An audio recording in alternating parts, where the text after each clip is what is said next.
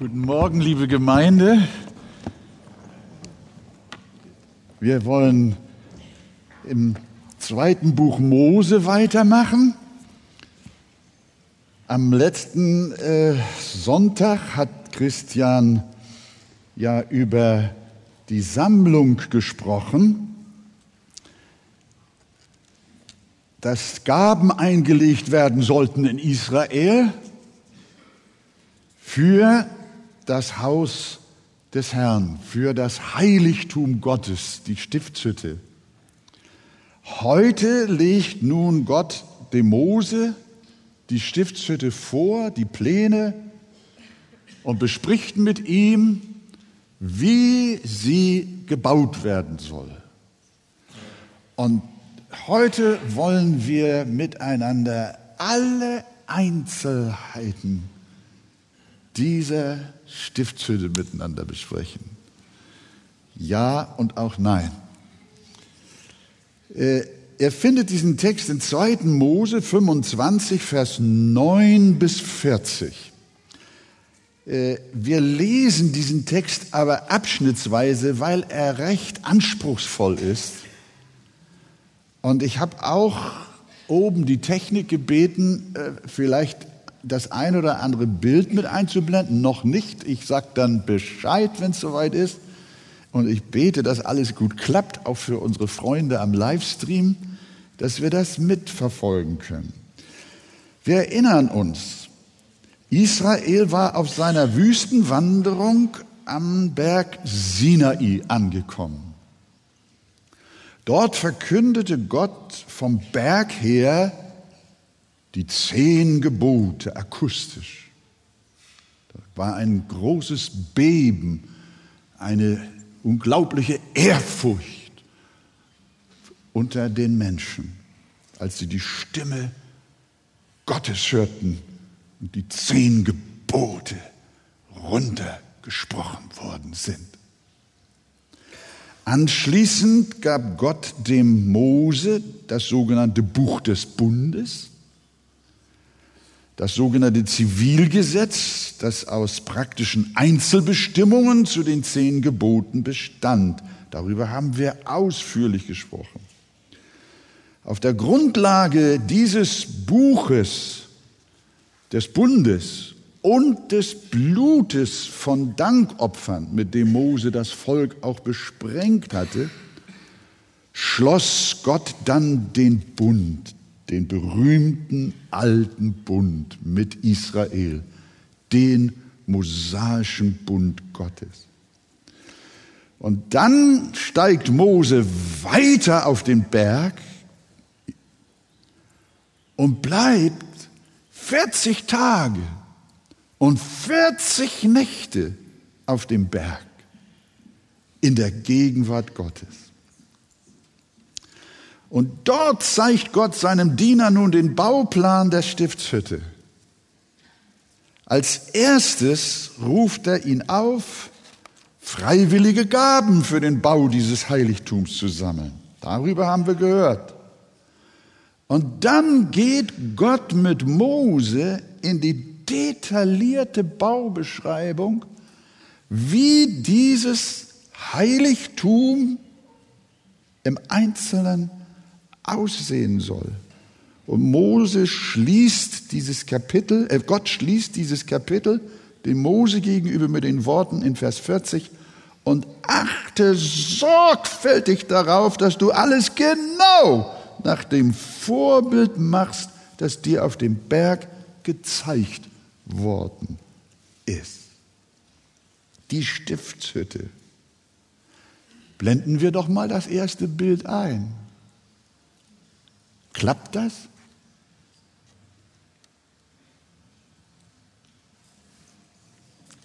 Ja, das ist das fertige Heiligtum. So im Modell nachgebaut, wie es in der Bibel beschrieben ist. Das Wort, lasst es ruhig mal einen Moment stehen. Ihr hört aber auch, was ich sage. Ne?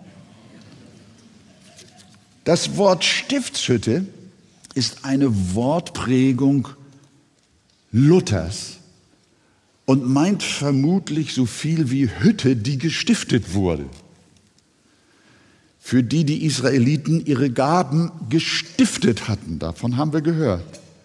Wörtlich übersetzt eigentlich aus dem äh, äh, Urtext heraus heißt diese Stiftshütte, die lutherische Stiftshütte, Begegnungszelt. Ihr seht auch ein Zelt. Zelt der Zusammenkunft, Zelt des Zeugnisses, Zelt der Erscheinung, Zelt der Offenbarung. Die Bibel nennt die Stiftshütte auch einfach nur Heiligtum oder auch Wohnung. Wohnung Gottes. Das ist ein Bild, das symbolisieren soll, dass Gott unter Israel wohnt. An allen diesen Bezeichnungen erkennen wir, dass Gott mit dem Gebilde der Stiftshütte ein ganz besonderes Zeichen setzen wollte, eine Botschaft. Er wollte ihnen damit vermitteln, ich, der Lebendige, der Gott eures Vaters Abraham, Isaak und Jakob, ist mitten unter euch. Ihr müsst euch vorstellen, ringsherum lebten ja zwei Millionen Menschen auch in Zelten. Und inmitten dieser Zeltstadt befand sich dieses Heiligtum, das zu dieser Zeit noch nicht da war. Aber Gott wollte, dass es hergestellt wird mit den wunderbaren Gaben, die Israel selbst zusammengelegt hat. Die Botschaft sagt, ich bin mitten unter euch, ihr seid nicht allein, ich bin da bei euch, ich begegne euch, ich offenbare mich euch, ich gebe Zeugnis von mir, ich will euch treffen. Ich will Gemeinschaft mit euch. Und ihr wisst, ihr seht ja, es ist kein Gebäude aus Stein. Wir Bauingenieure, wir nennen sowas fliegende Bauten. Das heißt, sie wandern. So wie das Volk wanderte, so wanderte auch das Heiligtum mit durch die Wüste. Mehr noch, die Stiftshütte und ihre Einrichtung will Israel nicht nur die Gegenwart Gottes lehren, sondern, und jetzt hört gut zu, sondern auch will Gott mit dieser Stiftshütte dem Volk Israel den Weg der Erlösung zeigen, sein Heil offenbaren. Die Stiftshütte ist ein Vorbild, man kann sogar sagen, eine Blaupause auf das Evangelium. Deshalb ist unser Kapitel hier nicht irgendwie eins unter ferner Liefen, das man eventuell mal lesen kann oder nicht, sondern dieses Kapitel, worüber wir heute sprechen, ist von äußerster Bedeutung und Zentralität in der ganzen Bibel. Denn Gott breitet vor Mose erstmals detailliert anhand dieser wunderbaren Darstellungen seinen Heilsplan aus. Jemand meinte, Gott hat in sechs Tagen die ganze Schöpfung ins Leben gerufen. Aber für die Offenbarung der Erlösung waren 40 Tage und 40 Nächte notwendig. Denn so lange war Mose auf dem Berg, so viel Zeit nahm sich Gott, seinem geliebten Diener Mose, die ewige Erlösung zu erklären. Was für ein unglaubliches Privileg hat Mose gehabt. Der Allmächtige selbst offenbart ihm auf dem Berge in voller Einsamkeit das Evangelium. Paulus ist nicht der Erste, dem das Evangelium offenbart wurde.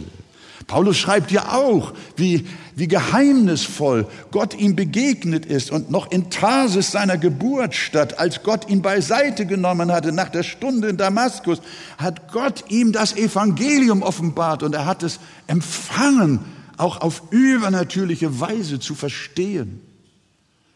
Aber hier erklärt schon Gott dem Mose das Evangelium.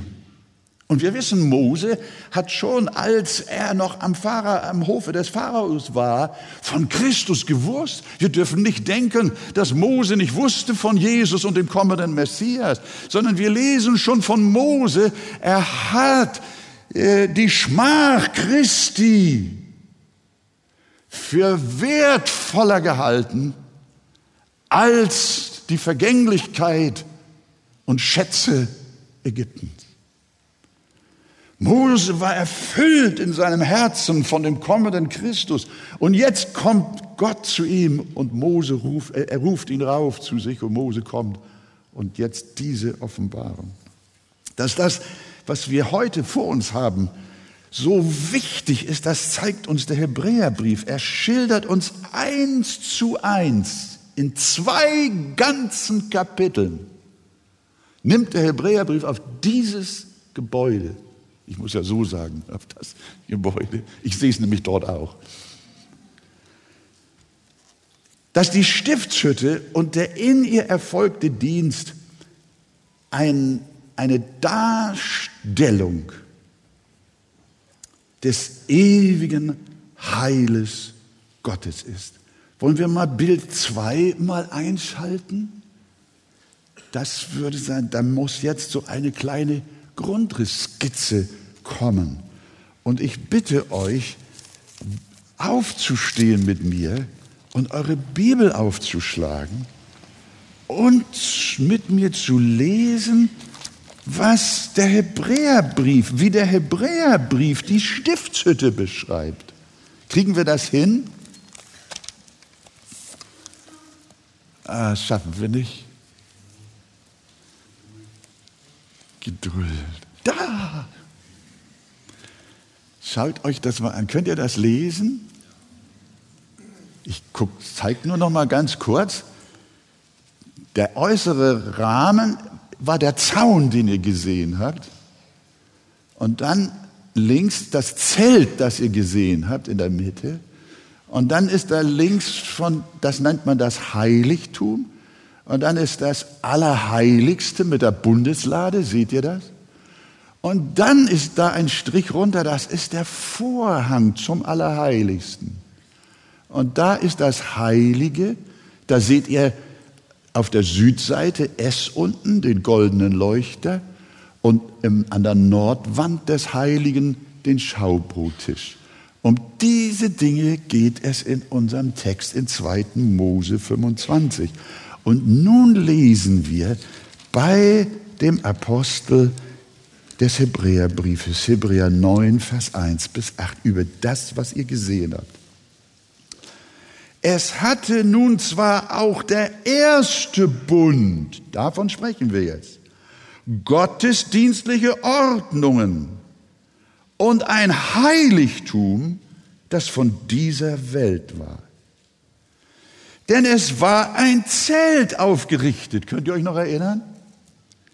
Das erste, in dem sich der Leuchter und der Tisch, habt ihr jetzt an der Wand, und die Schaubrote befanden, dieses wird das Heilige genannt. Habt ihr es? Hinter dem zweiten Vorhang, also das, was das Heilige teilt, aber befand sich das Zelt, welches das Allerheiligste genannt wird.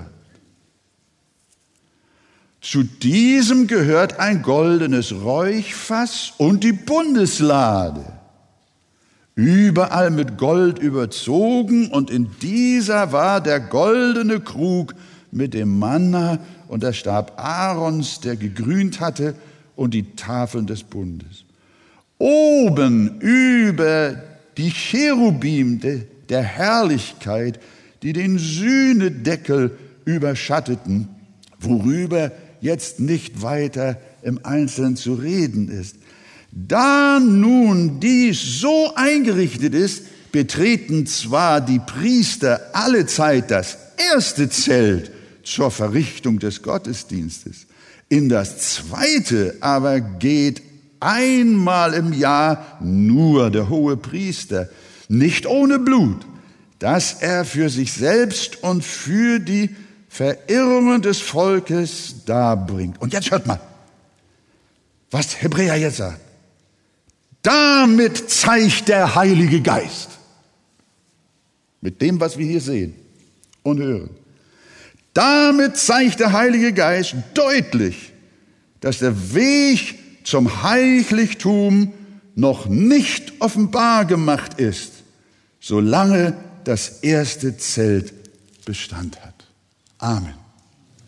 Was ich euch versuchen möchte zu vermitteln ist, dass wir sind nicht bei einer, ihr dürft wieder Platz nehmen, wir sind nicht bei einer unwichtigen Bibelstelle in 1., 2. Mose 25, sondern wir sind im Zentrum des Evangeliums mit dem, was wir sehen, gesehen haben, stellen wir fest, der Heilige Geist zeigt.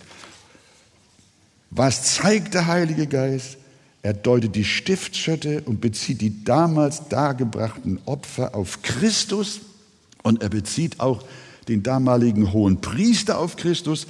Alles, was die, in der Stiftshütte zu finden war, hatte einen Bezug zu Christus. Die Schaubrote, der Leuchter, der Altar, der Vorhang, der Sühnedeckel.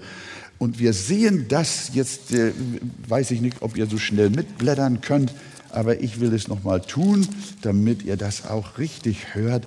Wir sehen in Kapitel 9, äh, Hebräer 9, Vers 11 und 12, jetzt will ich selber hier, da sagt er dann, als aber Christus kam, was wir eben gelesen haben, führt der Hebräerbrief jetzt weiter, als aber Christus kam, ein hoher Priester der zukünftigen Heilsgüter, ist er durch das größere und vollkommenere Zelt, das nicht mit Händen gemacht ist, das heißt nicht von dieser Schöpfung ist, auch nicht mit dem Blut von Böcken und Kälbern, sondern mit seinem eigenen Blut ein für allemal in das Heiligtum eingegangen. Und er hat eine ewige Erlösung bewirkt. Vers 24 können wir dann noch dazu nehmen. Ihr müsst das in Ruhe alles lesen. Auch in den Hauskreisen bitte ich euch, das zu studieren. In Vers 24 sagt es, äh, ist die Deutung der Stiftshütte dann diese. Denn nicht in ein mit Händen gemachtes Heiligtum, in eine Nachbildung des Wahrhaftigen ist der Christus eingegangen, sondern in den Himmel selbst um jetzt für uns zu erscheinen vor dem ewigen Angesicht Gottes. Was wir sehen ist, dass Gott dem Mose sagt, die Stiftshütte musst du bauen. Und anhand dieser Stiftshütte will ich dir das Geheimnis eurer Erlösung zeigen. Das ist ja gewaltig. Das, was das Neue Testament über die Stiftshütte lehrt, ist, sie ist ein Bild auf Christus. Um mit Gott in Verbindung zu treten, gingen dann die Israeliten zum Zelt der Begegnung. Dort erlebten sie die Herrlichkeit Gottes, die Shechina. Und wie können wir Verbindung zu Gott aufnehmen? Wer ist unsere Stiftshütte? Unsere Stiftshütte ist Jesus. Er ist unser Heiligtum. Durch ihn können wir uns zu Gott nahen und seine Herrlichkeit erleben. So wie das Zelt mit Israel durch die Wüste zog, so geht Jesus mit uns durchs ganze Leben und wohnt unter uns. Deswegen folgende Bibelworte im Neuen Testament. Johannes nimmt darauf Bezug im Evangelium. Und das Wort wurde Fleisch und was? Und wohnte unter uns. Gott wohnte nicht durch die Abbildung unter uns, sondern er wohnt durch Jesus, durch den fleischgewordenen Christus unter uns. Und wir sahen seine Herrlichkeit. Und in der Offenbarung heißt es, siehe das Zelt Gottes oder die Hütte Gottes. Nimmt, diese Begrifflichkeit nimmt Bezug auf die Stiftshütte. In der Offenbarung, siehe das Zelt Gottes bei den Menschen. Und er wird bei ihnen wohnen. Und sie werden sein Volk sein. Und Gott selbst wird bei ihnen sein, ihr Gott. Und darum lautet der Auftrag an Mose, und sie sollen mir ein Heiligtum machen, damit ich in ihrer Mitte wohne. So beginnt unser Text in 2. Mose 25. Und da fängt er an, schlagt jetzt mal auf, 2. Mose 25, das ist ja unser Ausgangstext, da fängt nun Gott an mit der Beschreibung. Er fängt nicht mit dem Vorhof an und mit der äußeren Umzäunung, sondern Gott fängt mit dem innersten Kern, dem Allerheiligsten, der Bundeslade an, dieses Heiligtum ihm vorzulegen. Mit der sogenannten Lade des Zeugnisses oder der Lade der Macht Gottes in der Bibel. Steht mal auf nochmal zusammen. Wir haben ja noch nicht gestanden. Jetzt lesen wir äh, 2. Mose 25, Vers 10. Und da heißt es, mach eine Lade von Akazienholz. Dreieinhalb Ellen soll ihre Länge sein, anderthalb Ellen ihre Breite und anderthalb Ellen ihre Höhe. Du, die sollst du mit reinem Gold überziehen, inwendig und auswendig, und mache ringsum einen goldenen Kranz. Du sollst auch vier goldene Ringe dazu gießen und sie an ihre vier Ecken setzen, also dass zwei Ringe auf einer Seite und zwei Ringe auf der anderen Seite seien. Und mache Stangen von Akazienholz und überziehe sie mit Gold und stecke sie in die Ringe an der Seite der Lade, dass man sie damit trage. Aber die Stangen sollen in den Ringen der Lade bleiben und nicht daraus entfernt werden. Und du sollst das Zeugnis, das ich dir geben werde, in die Lade legen. Bis dahin setzen wir uns wieder hin. Die Lade Gottes. Jetzt bitte ich mal darum, das nächste Bild zu nehmen. Jetzt zeigen wir euch mal die Lade. Könnt ihr sie sehen? Zunächst einmal befassen wir uns mit dem unteren Teil, dem Kasten. Darüber schreibt unser Artikel. Der obere Teil, das ist der nächste Abschnitt den Gott dem Mose erklärt. Wir bleiben jetzt beim unteren Abschnitt. Gott zeigt dem Mose nun genau, wie es gehen soll. Eine damalige Elle betrug 46 Zentimeter. Hier wirkt der Kasten sehr wuchtig, aber es ist ein kleiner Kasten. Ein Meter, äh, dreimal 46 sind 1,38 lang und ein Meter acht breit und genauso hoch. Das ist eigentlich so ein kleines Kästchen nur. Äh, voll vergoldet, vier goldene Ringe an vier Ecken, zwei Stangen aus Akazienholz, ebenfalls mit Gold überzogen. Die Tragestangen sollten auch im Ruhestand nicht aus den Ringen entfernt werden und in den Kasten sollte das Zeugnis gelegt werden. Das sind die Tafeln der zehn Gebote, die Gott dann ja dem Mose persönlich übergeben hat. Und dazu auch noch den Stab Aarons, der geblüht hatte und reife Mandeln trug und auch der goldene Krug mit Manna, dem Brot aus dem Himmel. Das lag alles unten in dem Kasten. Diese heilige Lade im Allerheiligsten repräsentierte die Heiligkeit Gottes. Sie war der Grund, warum die Zeltstätte überhaupt gebaut werden sollte. Nur einmal im Jahr durfte der hohe Priester zu ihr hinter den Vorhang und das nur mit Opferblut. Soll heißen, zu Gott gibt es keinen Zugang für sündige Menschen. Und so verkündete die geheimnisvolle Bundeslade, der Gott, der mit euch ist, Israel, ist ein heiliger Gott. Vorhang. Kein Zutritt. Das kam auch dadurch zum Ausdruck, dass beim Transport niemand die Lade berühren durfte. Deshalb die abstandhaltenden Tragestangen. Einmal setzte man die Lade allerdings bequemerweise auf einen Wagen, während Israel ja weitergezogen war, der von Ochsen gezogen wurde, dieser Wagen. Man musste sie nicht tragen auf diese Weise. Aber die Zuchttiere glitten aus und die Bundeslade drohte vom Wagen zu rutschen. Da griff Usa nach ihr um sie davor zu bewahren. Die Bibelleser kennen diese Geschichte, eine dramatische Geschichte. Und im Buch Samuel wird beschrieben, da entbrannte der Zorn des Herrn gegen Usa und Gott schlug ihn dort wegen des Vergehens. So starb er dort bei der Lade Gottes. Da wurde auch David wieder neu bewusst, was die Heiligkeit Gottes bedeutete. Er fürchtete sich sehr und wollte die Bundeslade nicht mehr zu sich nach Jerusalem bringen. Und darum meine Bitte, lasst uns auch immer bedenken, dass wir es, liebe Gemeinde, mit einem heiligen Gott zu tun haben. Das lehrte die Bundeslade, aufgestellt an einem unzugänglichen Ort im Heiligtum Gottes.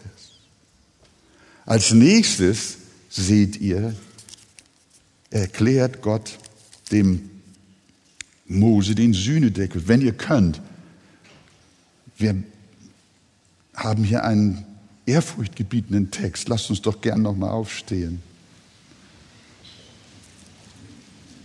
Nachdem die Lade beschrieben war, heißt es, du sollst auch in Vers 17, du sollst auch einen Sühnedeckel machen von reinem Gold.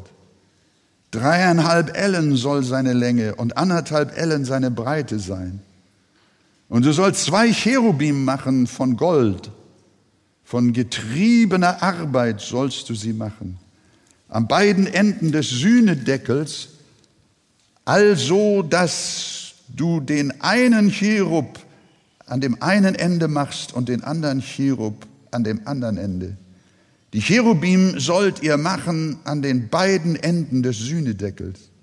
Und die Cherubim sollen ihre Flügel darüber ausbreiten dass sie mit ihren Flügeln den Sühnedeckel schirmen und des einen Angesicht gegen das des anderen gerichtet sei und ihre Angesichter sollen auf den Sühnedeckel sehen. Und du sollst den Sühnedeckel oben über die Lade legen und das Zeugnis, das ich dir geben werde, in die Lade tun.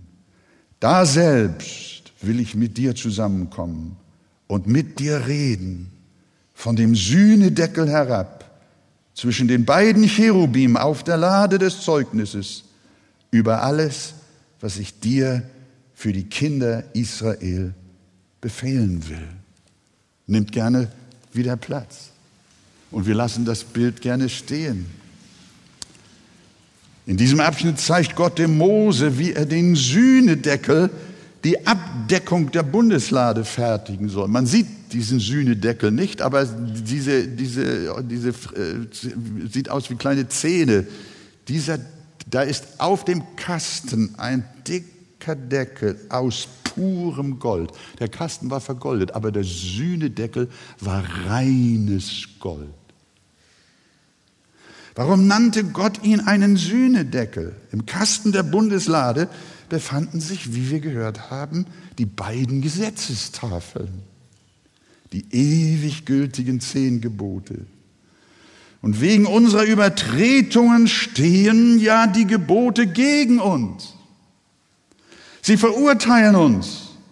Wenn wir unserer Verdammnis durch das Gesetz entfliehen wollen, dann brauchen wir einen Schutz, eine Abdeckung. Darum wird der Deckel der Bundeslade extra erwähnt. Dieser Deckel hat eine extra Beschreibung und Erwähnung. Denn auch hier wieder sehen wir Jesus vorgebildet. Er war ohne Sünde, rein wie pures Gold. Und er erfüllte das Gesetz im Leben und im Sterben stellvertretend für uns und deckelte so unsere Schuld vor Gott. Er sühnte sie. Und darum sollte die Abdeckung eben auch Sühnedeckel genannt werden.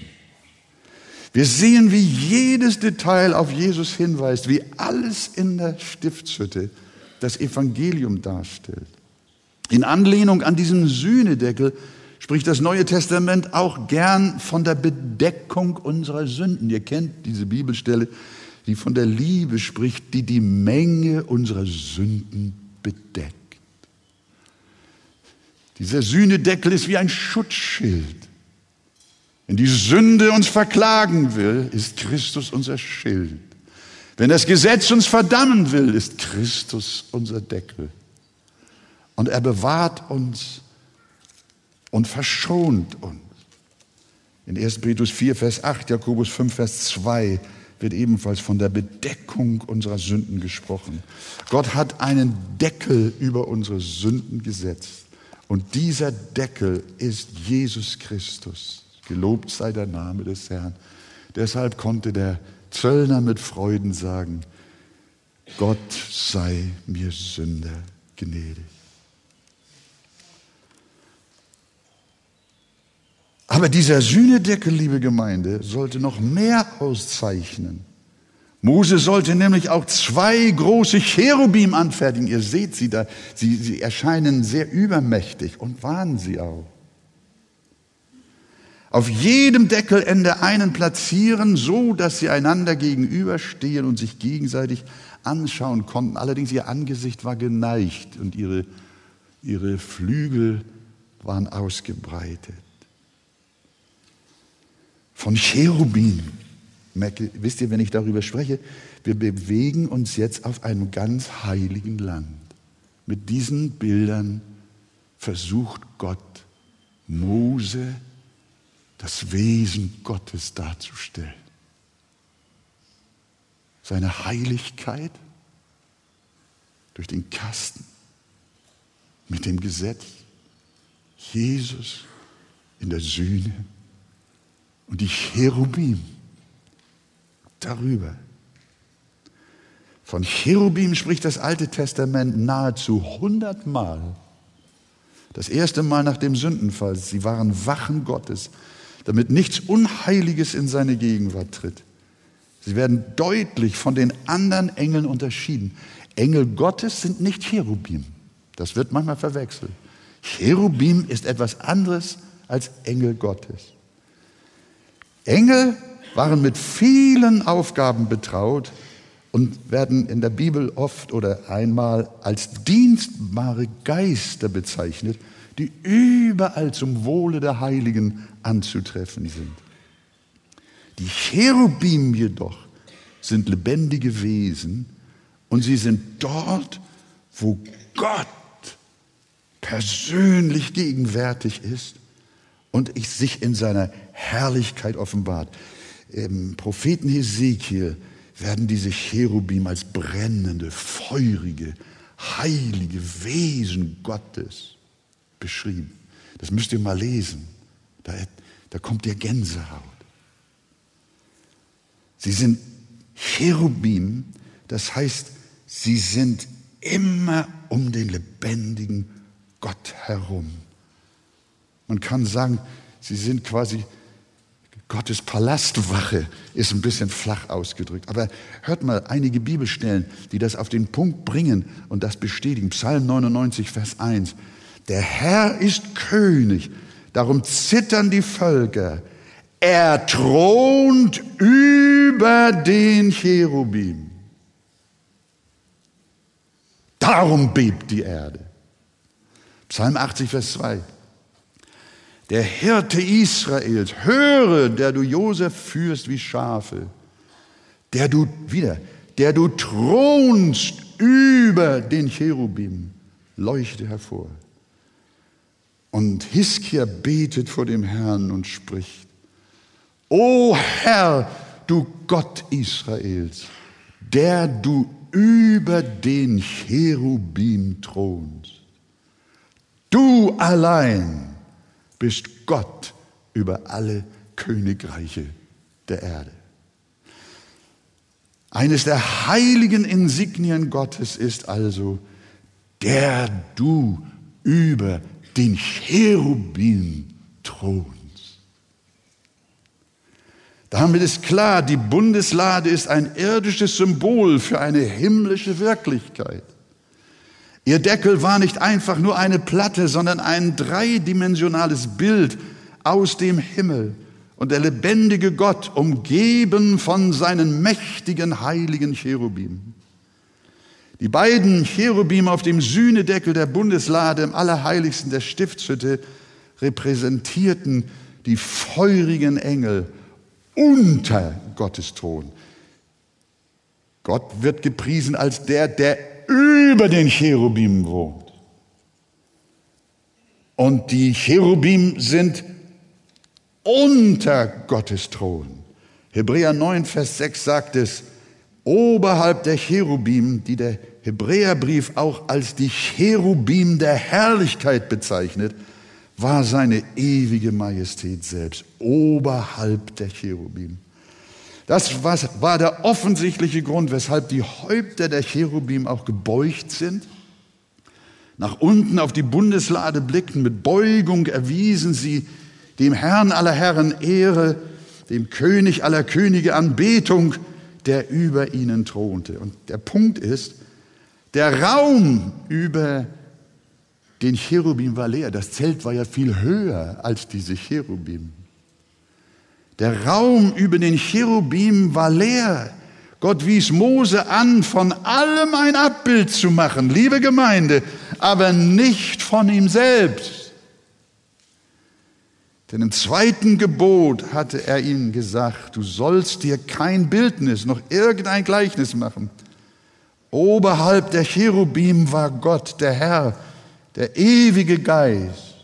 Und von dort redete er mit Mose, wie wir gelesen haben und auch, wie es in unserem Text wörtlich heißt und auch in vierten Mose wieder bestätigt wird.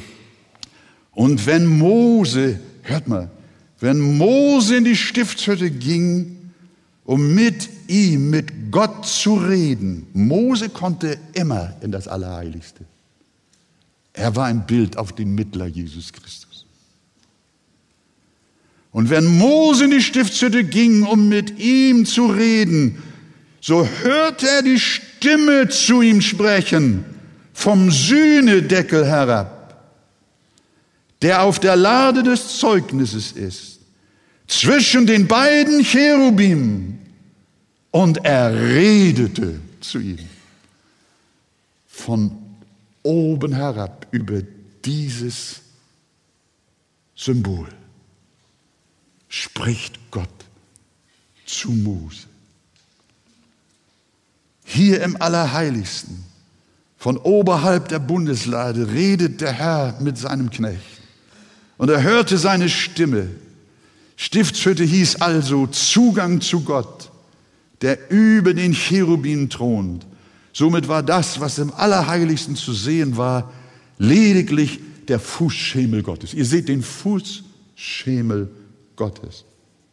Und deshalb haben die Pilger, die nach Jerusalem zum Tempel gingen, auch gesungen, zum Beispiel im Psalm 132, Vers 7.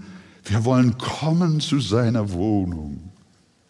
Wir wollen anbeten bei dem Schemel seiner Füße. Gewaltig. Also liebe Gemeinde, liebe Freunde, wir haben gelernt, die Stiftshütte zeigt uns in symbolhafter Weise, das Evangelium. Sie zeigt uns, wie Jesus zu uns kommt und für unsere Sünden gesühnt hat. Und wie der Vater, wie Gott selbst alles in allem ist. Und zugleich ist die Stiftshütte ein Abbild des himmlischen Heiligtums Gottes, in dem wir für immer zu Hause sind. Ich weiß nicht, haben wir noch einen Moment, ganz kurz noch, den steht doch noch mal mit mir auf, dann machen wir es komplett. Ich versuche es zusammenzufassen, damit ihr dann auch den ganzen Text mit nach Hause nehmt. Von Vers 23 heißt es jetzt, du soll, 2. Äh, Mose 25, du sollst auch einen Tisch machen von Akazienholz. Zwei Ellen soll seine Länge und eine Elle seine Breite und anderthalb Ellen seine Höhe sein und sollst ihn überziehen mit reinem Gold und ihn ringsum mit einem goldenen Kranz versehen. Auch eine Leiste sollst du machen um ihn her, eine Handbreit hoch und einen goldenen Kranz an der Leiste ringsum. Und du sollst vier goldene Ringe daran machen, welche du an den vier Ecken seiner vier Füße anbringen sollst. Dicht unter der Leiste sollen die Ringe sein, dass man die Stangen da rein tue und den Tisch trage. Du sollst aber die Stangen von Akazienholz machen und sie mit Gold überziehen, dass der Tisch damit getragen werde. Du sollst auch seine Schüsseln machen, seine Schalen, seine Kannen und seine Becher, dass man mit ihnen die Trankopfer ausgießt, aus reinem Gold, sollst du sie machen. Und du sollst alle Zeit Schaubrote auf den Tisch legen vor meinem Angesicht. Amen. Nehmt noch einmal Platz, bevor ihr dann das letzte Mal aufsteht. Ja, aber es ist, also mich bewegt es, muss ich euch ganz ehrlich sagen, während ich das versuche, euch, mit euch zu teilen, kommt eine heilige Furcht Gottes über mich. Wir haben es hier mit Dingen zu tun, die sind nicht fleischlich. Die sind, die sind nicht irdisch. Das ist himmlisch, das ist göttlich. Was wir hier miteinander besprechen, wir sehen Israel wie im Klassenzimmer Gottes. Und der Schuldirektor zeigt dem Lehrer die Lehrpläne. Und Mose sagt den Kindern Israel, was das bedeutet. Langsam aber sicher durch die Jahrhunderte und Jahrtausende wird dieses Heiligtum und seine Bedeutung immer weiter offenbart, bis es in Jesus Christus erfüllt ist. Haben wir den Schaubrottisch nochmal auch da? Da habt ihr diesen Schaubrottisch. Die Schaubrote wurden auch Brot des Angesichts oder auch beständiges Brot genannt. Es waren zwölf Brote aufeinander geschichtet. An jedem Sabbat wurden sie gegen frische, von den Leviten gebackene Brote ausgetauscht, während die alten Brote von den Priestern des Heiligtums gegessen wurden. Die Botschaft dieser Schaubrote ist ja klar. Wie alles in der Stiftshütte weisen auch sie auf unseren Heiland Jesus Christus hin, das Brot des Lebens. Dass es zwölf waren, weist auf die zwölf Stämme Israels und damit darauf hin, dass sie für das ganze Volk sind. Und da es im neuen Bund keine Priester mehr, keine amtlichen Priester mehr gibt, sondern die Kinder Gottes alle Priester Gottes sind, wir glauben an das allgemeine Priestertum der Kinder Gottes, dürfen wir auch alle von ihnen essen. Jesus ist das Brot des Lebens, das uns bis an unser Ende, bis ans Ende unserer diesseitigen Pilgerschaft versorgt.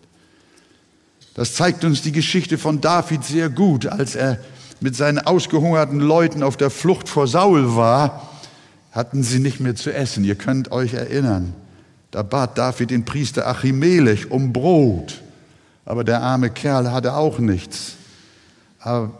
Und so gab er, der Priester hat sich über die alttestamentlichen Regeln, dass nur die Priester im Rahmen des Gottesdienstes davon essen dürfen oder hinterher, sich über diese Vorschriften hinweggesetzt und so gab er dem David und seinen Leuten Brot von diesen zwölf Broten auf dem Schaubrottisch. Und als das bei Jesus mit seinen Jüngern und Jesu Feinden zur Sprache kam, hätte man erwartet, dass Jesus sagt, ja, da hat der Achimelech etwas Falsches getan. Das hätte er nicht tun dürfen, dem David Brot von dem Schaubrottischen zu geben. Aber Jesus deckt das Verhalten des Achimelech, weil der Schaubrottisch nämlich eine tiefere Bedeutung hat. Der Schaubrottisch mit seinen zwölf Broten für ganz, für zwölf Stämme Israels soll am Ende uns zeigen, es ist Brot für Hungrige. Brot für Verlorene, Brot für die Bande um David, Brot für Sünder, Brot des Lebens für alle, die im Glauben zu Jesus kommen. Das ist der Schaubrottisch im Nord, an der Nordwand des Heiligtums. Und verzeiht mir, einmal noch steht ihr auf, wenn ihr möchtet. Und dann lesen wir das letzte, den letzten Gegenstand in dieser Stiftshütte in unserem Text. Und du sollst, Vers 31, und du sollst auch einen Leuchter von reinem Golde machen. In getriebener Arbeit soll dieser Leuchter gemacht werden. Sein Fuß, sein Schaft, seine Kelche, Knoten und Blumen sollen uns ihm, äh, äh, aus einem Stück sein. Sechs Arme sollst du aus den Seiten des Leuchters herauskommen. Drei Arme aus einer Seite des Leuchters und drei Arme aus der anderen Seite des Leuchters. Ein jeder Arm soll drei Kelche wie Mandelblütenknoten und Blumen haben. Auf diese Weise sollen die sechs Arme aus dem Leuchter gehen. Aber der Leuchter soll vier Kelche wie Mandelblüten, dazu seine Knoten und Blumen haben, nämlich einen Knoten unter zwei Armen und wieder einen Knoten unter zwei Armen, so bei den sechs Armen, die aus dem Leuchter gehen. Denn ihre Knoten und Arme sollen aus ihm herauskommen und von getriebener Arbeit aus reinem Gold sein. Und du sollst ihm seine sieben, sollst ihm sieben Lampen machen und man zünde die Lampen an, dass sie Licht geben nach vorn. Und ihre Lichtscheren und Löschnäpflein sollen aus reinem Gold sein. Aus einem Zentner reinen Goldes soll man ihn machen mit allen diesen Geräten. Und siehe zu, dass du es machst nach dem Vorbild, der dir auf dem Berge gezeigt ist. Amen. Wo ist der Leuchter? da. Wir haben auch einen in der Sakristei, den hätte ich euch auch gerne mitgebracht. Aber das ist der Original, ja, so soll er ausgesehen haben, sagen wir mal. Das ist nicht das Original. Und dieser Leuchter stand, wenn ihr euch an die Systemskizze des Stiftshütte erinnert, stand an der Südseite des Heiligtums, des Heiligen. Und damit kommen wir zum Schluss, weil auch unser Text zum Schluss steht. Der siebenarmige Leuchter in der Stiftshütte da könnte man eine ganze Bibelwoche drüber halten, aber wenige Augenblicke reichen für heute. Er leuchtete in der Nacht und erhellte das Heiligtum. Morgens wurde der Leuchter durch den Priester wieder bereitet, damit er am Abend, wenn es dunkel wurde, erneut sein Licht erstrahlen lassen konnte. Auch der Leuchter, der mit reinem Öl gespeist wurde, weist auf Jesus hin, der voll Heiligen Geistes gesagt hat, ich bin das Licht der Welt. Wer mir nachfolgt, der wird nicht in der Finsternis wandeln, sondern er wird das Licht des Lebens haben. Ich bin das Licht der Welt. Liebe Gemeinde, ich weiß nicht, vielleicht können wir noch mal das erste Bild einblenden, die gesamte Stiftshütte uns noch einmal in Erinnerung rufen und dann in unseren Herzen betend und glaubend auch in unseren Gedanken zu Jesus gehen und ihm sagen, danke Herr, du bist unsere Wohnung. Du wohnst unter uns und du wohnst in uns. Wir haben heute gelernt, liebe Geschwister, wie Gott über 40 Tage und 40 Nächte seinem Knecht Mose den genauen Plan seiner Wohnung in der Mitte Israels gezeigt und ihm damit ein gewaltiges Gleichnis auf Christus und sein Evangelium gegeben hat. So wie die Stiftshütte die Wohnung Gottes für Israel, so ist Christus die Wohnung unter uns. Jesus wohnt unter uns. So wie das Zelt die Gegenwart Gottes repräsentierte und mit dem Volk durch die ganze Wüste pilgerte, so geht Christus auch mit dir durch dein ganzes Leben. Das symbolisiert auch Abraham, der in Zelten wohnte, selbst noch im Lande der Verheißung. Wir wohnen in Zelten. Unsere Heimat ist droben. Wir warten auf eine Stadt. Wir warten auf ein Land, auf ein Heiligtum, das im Himmel ist. So wie das Zelt die Gegenwart Gottes repräsentiert und mit dem Volk durch die ganze Wüste pilgerte, so geht Christus mit dir durchs ganze Leben. Er hat gesagt, ich bin bei euch alle Tage bis an der Weltende. Liebes Herz, liebe Schwester, lieber Bruder, die Predigt heute, die Stiftshütte lehrt dich, du bist nicht allein. Jesus wohnt bei dir. Er wohnt mit dir in einer Wohnung. Er wohnt in deinem Auto.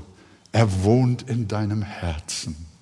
Jesus ist unsere Wohnung und du bist Jesu Wohnung. Denn er kommt mit dem Vater zu dir und will bei dir Wohnung machen. Sag mal, könnt ihr eigentlich noch Amen, auch noch mal Amen sagen? Ja. Ich freue mich. Ich freue mich, dass ihr so lieb zugehört habt. Ich habe mir so viel Sorgen gemacht, dass das ein Schuss in den Ofen wird. Äh, ich meine jetzt im, im Sinne, dass ich euch überfordere, auch mit diesen Gedankengängen, mit diesen Einzelheiten. Ich glaube, wenn ihr den Hebräerbrief lest, dann, wenn er denn von Paulus geschrieben ist, dann habe ich, denke ich manchmal, Paulus mit seinen Texten überfordert uns noch mehr, als ich es euch getan, als ich es heute getan habe. Also es ist wirklich äh, wesentlich. Wir hören zum Schluss der Bibel, siehe da die Hütte Gottes bei den Menschen und er wird bei ihnen wohnen und sie werden sein Volk sein und er selbst, Gott mit ihnen, wird ihr Gott sein. Meine Frage auch an Menschen heute Morgen und auch die mit uns über das, äh, über die Medien beziehungsweise über das Internet verbunden sind, möchtest du, dass Gott bei dir wohnen soll?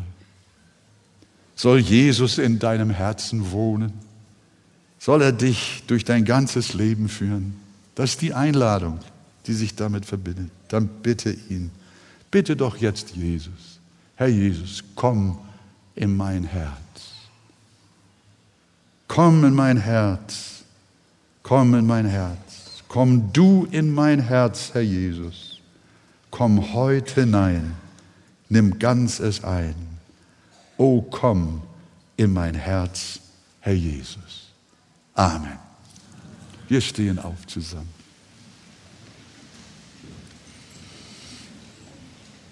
Herr, ich möchte so herzlich auch für Menschen beten,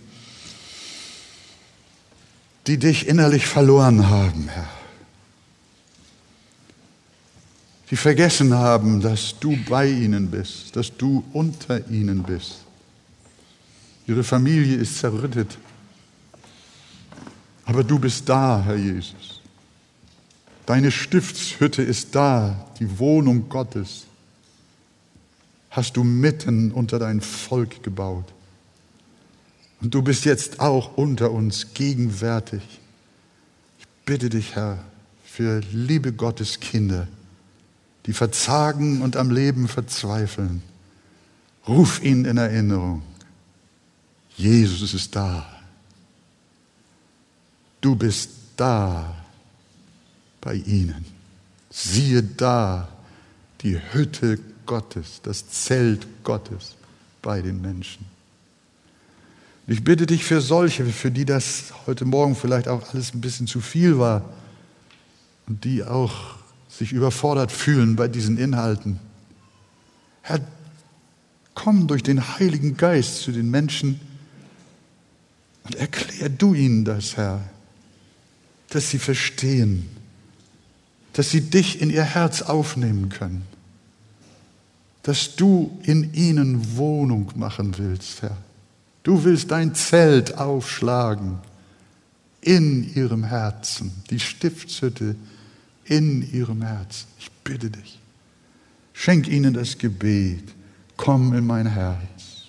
Bitte, lieber Freund, wenn du Verlangen nach Jesus hast, bete tief in deinem Herzen.